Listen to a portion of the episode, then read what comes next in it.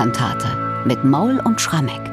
Zweiter Sonntag nach Epiphanias und da beschäftigen wir uns mit der Choralkantate Ach Gott, wie manches Herzeleid von Johann Sebastian Bach.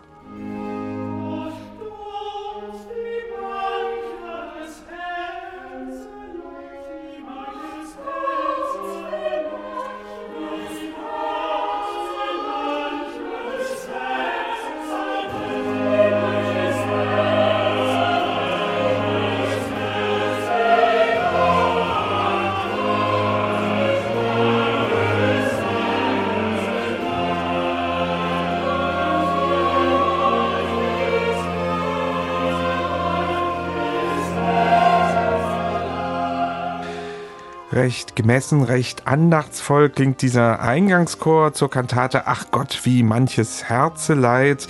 Eine Choralkantate, die Bach im Januar 1725 komponiert hat.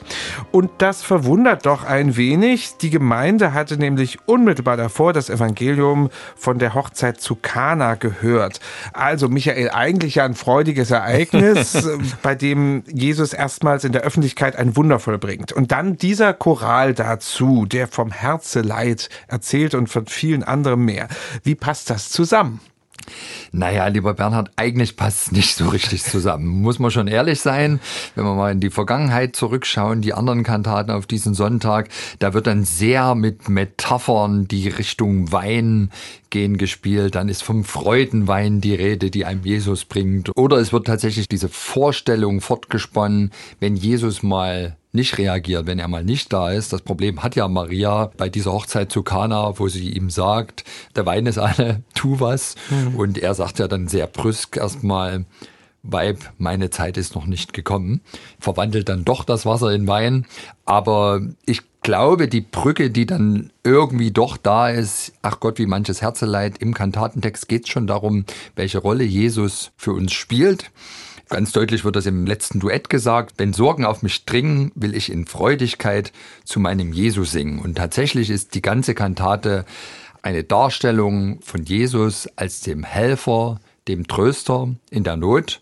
Und das ist ja dann doch auch wiederum im übertragenen Sinne damals bei der Hochzeit zu Kana passiert, als er eben dann doch dieses Wasser in Wein verwandelt hat und damit die Party gerettet hat. Also ist die Alkoholknappheit hier das Herzeleid? Kann man das so weit sehen? Ist vielleicht ein bisschen zu weit ja. gegangen, aber wir aber wissen, ein, was du gemeint hast. Eins ja. würde ich zumindest sagen, hochprozentig ist die Kantate. Das werden wir jetzt merken, wenn wir die Noten schauen. Vielleicht können wir noch ergänzen, wo der Choral herkommt, denn es ist ein Choral aus dem 16. Jahrhundert. Ja, Martin Moller der für sehr schwere Worte bekannt ist. Wir haben schon eine Choralkantate von ihm besprochen, die zu den dissonantesten gehört, die ich von Bach kenne. Nimm von uns Herr, du treuer Gott, ein Choral im Angesicht einer Pestepidemie entstanden. Und auch hier sind es wirklich schwere Worte. Ach Gott, wie manches Herzeleid begegnet mir zu dieser Zeit. Der schmale Weg ist trübsalvoll, den ich zum Himmel wandern soll. Und das ist das Stichwort. Jetzt hast du schon die erste Strophe zitiert aus diesem Choral. Die ist natürlich wie immer im Choralkantatenjahrgang vorbehalten für den Eingangschor. Und da macht Bach regelrecht eine Art Lamento draus. Ja. Aber ich muss sagen, ich empfinde es als gar nicht so ein tief trauriges Lamento. Was sagst du dazu?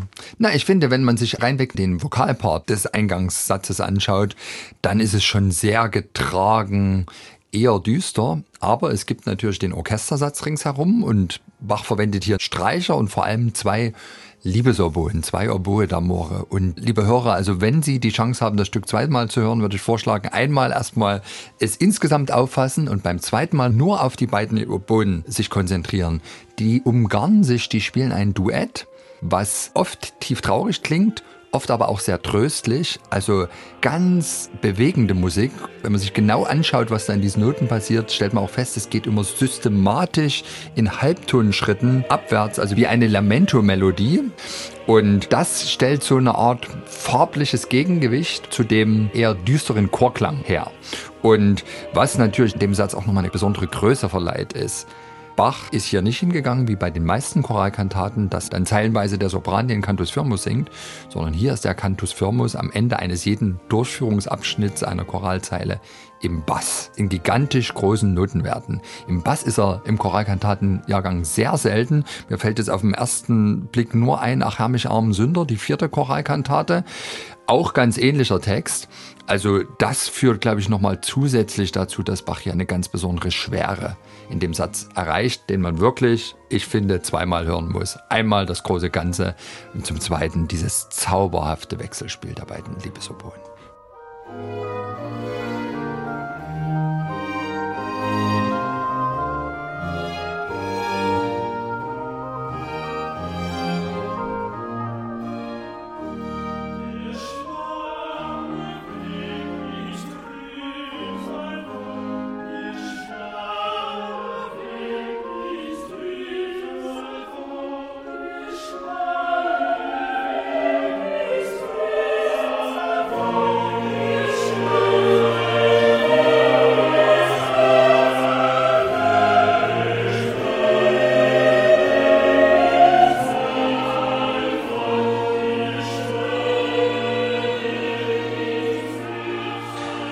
Das war nochmal ein Auszug aus dem Eingangschor der Kantate Ach Gott, wie manches Herzeleid. Gut zu hören hier der Cantus Firmus, also in der Bassstimme auch noch verstärkt durch eine Posaune. Gleich danach, nach diesem Eingangschor, gibt es so eine Kombination aus Choral und Rezitativ. Also Bach durchmischt hier eine Strophe des Chorals mit freier Dichtung und die freie Dichtung ist ja auch wieder nachgedichteter Choral. Also der Choral wird so ein bisschen vermixt mit sich selbst. Ja, der kommentiert sich selbst. Ja. Musikalisch würde man vielleicht sagen, er wird tropiert.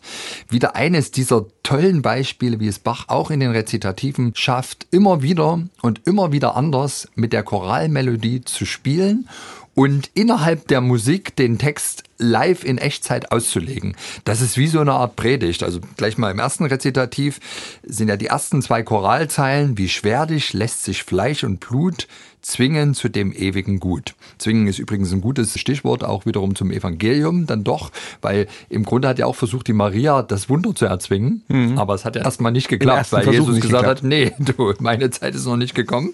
Aber zwischen diese beiden Zeilen eben setzt unser Textdichter, den wir namentlich nicht kennen, gesungen vom Tenor ein Rezitativ, also wie schwerlich lässt sich Fleisch und Blut, soweit der Choral. Und jetzt Tenor, so nur nach irdischem und eitlem trachtet und weder Gott noch Himmel achtet. Und jetzt zweite Choralzeile, zwingen zu dem ewigen Gut. Also die Auslegung, die Kommentierung, die passiert live. Und natürlich nutzt Bach hier, wie er das dann immer tut, in den Momenten, wo wirklich Choral zitiert wird, singt der Chor die Choralmelodie, aber dazwischen eben der singend sprechende Exeget, der uns das Ganze noch plastisch näher bringt. weder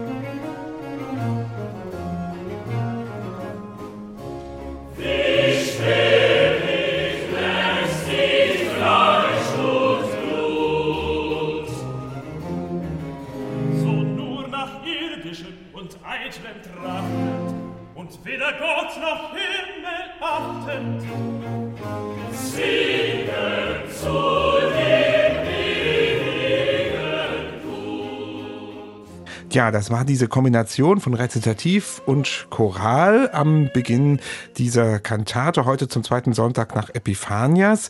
Und dann gibt es in dieser Kantate, ach Gott, wie manches Herzeleid, noch zwei Arien. Zunächst eine Bassarie. Und da, wenn man schon nur auf den Text schaut, da ahnt man, was kommen kann, denn ja. der Textdichter arbeitet wieder mit großen Kontrasten. Also Höllenangst und Pein wird gestellt gegen den Freudenhimmel was macht Bach draus? Also er nimmt die Steilvorlage dankbar an. Also ich zitiere nochmal den ganzen Text ja. des A-Teils. Empfind ich Höllenangst und Pein, doch muss beständig in dem Herzen ein rechter Freudenhimmel sein. Und Bach schreibt eigentlich nicht viele Noten in diese Partitur. Es ist eine Arie für Bass, begleitet vom Generalbass. Da stehen nicht viele Noten, aber über den Generalbassnoten stehen verdammt viele Ziffern, weil es in diesem Satz von Dissonanzen wimmelt, wie vielleicht in ganz wenigen Kompositionen Bachs. Ich habe jetzt nie geguckt, was das dissonanteste Musikstück Bachs ist, aber hier, also ehe man da wirklich mal einen Klang findet ohne einen Querstand, mhm. ganz schwer. Und das ist natürlich die Höllenangst und die Pein, die da Bach in Musik setzt. Aber der große Gegensatz ist dann immer, wenn von dem Freudenhimmel Himmel die Rede ist, denn da kommt die lange Koloratur und wie Bach das so eng führt, größtmögliche Dissonanz im Kontrast mit größtmöglicher Freude. Ich finde das einfach ganz brillant und für mich könnte dieses Stück nie zu Ende gehen. und das rein. Ganze erstaunlicherweise ja ohne ein obligates Instrument. Genau, fokussiert auf den Text und auf die schweren Klänge. Natürlich muss hier der Generalbassspieler echt was, was anbieten. Also der darf nicht nur die Basslinie mhm. spielen, sondern er muss die Ziffern ernst nehmen und in seiner rechten Hand das möglichst breit aussetzen. Es gibt diese schöne Geschichte, ein Bach-Schüler, Heinrich Ludwig Gerber, der hat in den 1720er Jahren bei Bach Kompositionen und Orgel studiert und der sagt, die größte Herausforderung ist es gewesen, wenn man von Bach beauftragt wurde, bei den Kantatenaufführungen Generalbass zu spielen. Weil man musste immer damit rechnen, egal was man gerade tut, dass von hinten zwei Hände kommen und praktisch mit in die Tasten greifen, um das Ganze noch mit aufzubrezeln, die des Chefs. Und hier bei dem Stück könnte ich mir das gut vorstellen, dass Bach da kam und mal den verminderten Septakkord nochmal ordentlich verdoppelt hat und vielleicht noch einen Querstand hineingemogelt hat.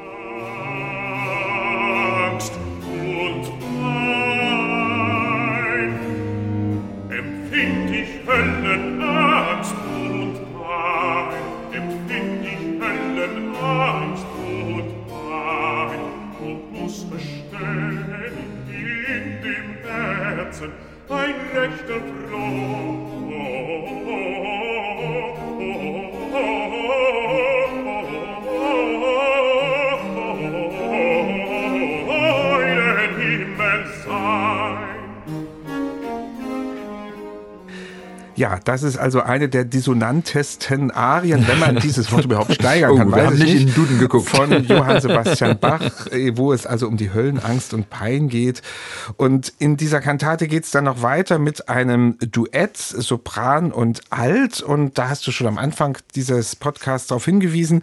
Da ist die Rede davon, dass Singen gegen Sorgen hilft, mal ganz verkürzt dargestellt. Ich finde es eine schöne Vorstellung und ich ja. finde, man hört das hier auch. Das hört man sehr gut. Also wenn Sorgen Sorgen auf mich dringen, will ich in Freudigkeit zu meinem Jesus singen. Mein Kreuz hilft Jesus tragen, drum will ich gläubig sagen, es dient zum Besten alle Zeit. Und ja, es muss gesungen werden, das fordert der Text heraus, aber ich glaube auch eine große Rolle für das Verständnis der Arie spielt eben die erste Zeile des B-Teils, mein Kreuz hilft Jesus tragen. Denn dieses Hauptmotiv, was da die Oboen und die ersten Violinen unisono spielen, das sieht in den Noten aus wie so eine Art Kreuz. Mhm. Und ich glaube, damit spielt Bach. Aber das Ganze ist sehr positiv notiert, weil natürlich hier die Grundaussage eine ganz zentrale ist des Christentums. Jesus hat durch sein Leiden und durch seine Auferstehung den Tod besiegt und damit auch für uns den Weg in den Himmel geöffnet. Und das lieferte jetzt wirklich guten Grund, um diesen Festgesang mit Kreuzmotiven anzureichern und eben besonders schön klingen zu lassen.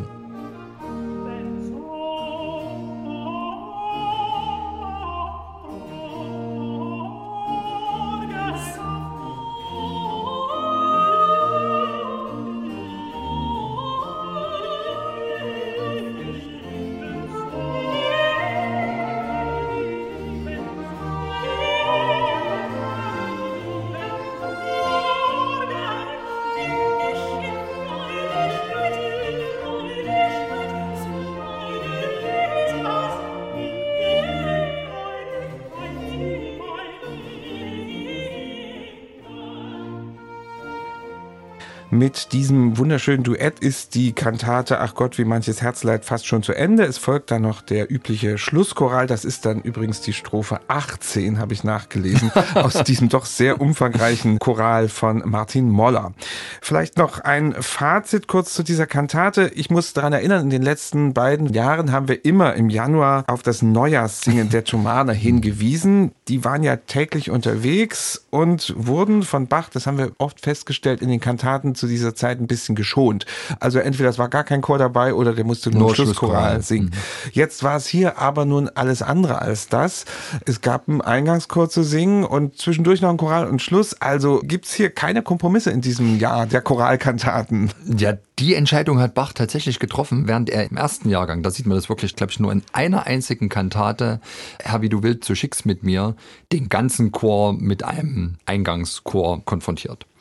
Jetzt beim Modell Choralkantatenjahrgang hat er keine Gnade walten lassen an seinem Konzept. Gnade wäre ja gewesen, er steigt im Januar aus dem Prinzip aus, dass der Eingangschor eine figurierte Variante des Chorals bringt und vielleicht der Choral nur vierstimmig gesungen wird oder eben ganz wegfällt. Mhm. Nein, das macht Bach nicht. Und ich würde sagen, bei der Kantate hier hat das, glaube ich, dem Chor nochmal zusätzlich schwer gemacht. Erstens, weil das Stück echt herausfordernd ist. Die vielen Dissonanzen auch in dem Eingangschor. Also eben man das verinnerlicht hat und das auch in all diesen Querständen halbwegs sauber singt, das muss eine riesen Herausforderung gewesen sein. Aber die meisten Choralkantaten sind ja dann wiederum so gestrickt, dass zumindest die Soprane es relativ leicht haben, weil die nur den Cantus Firmus singen.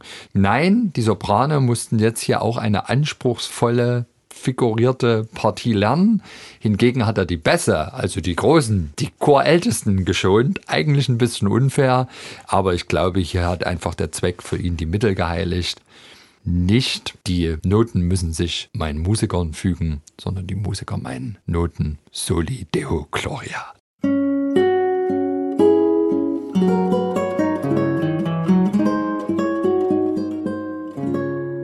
MDR Classic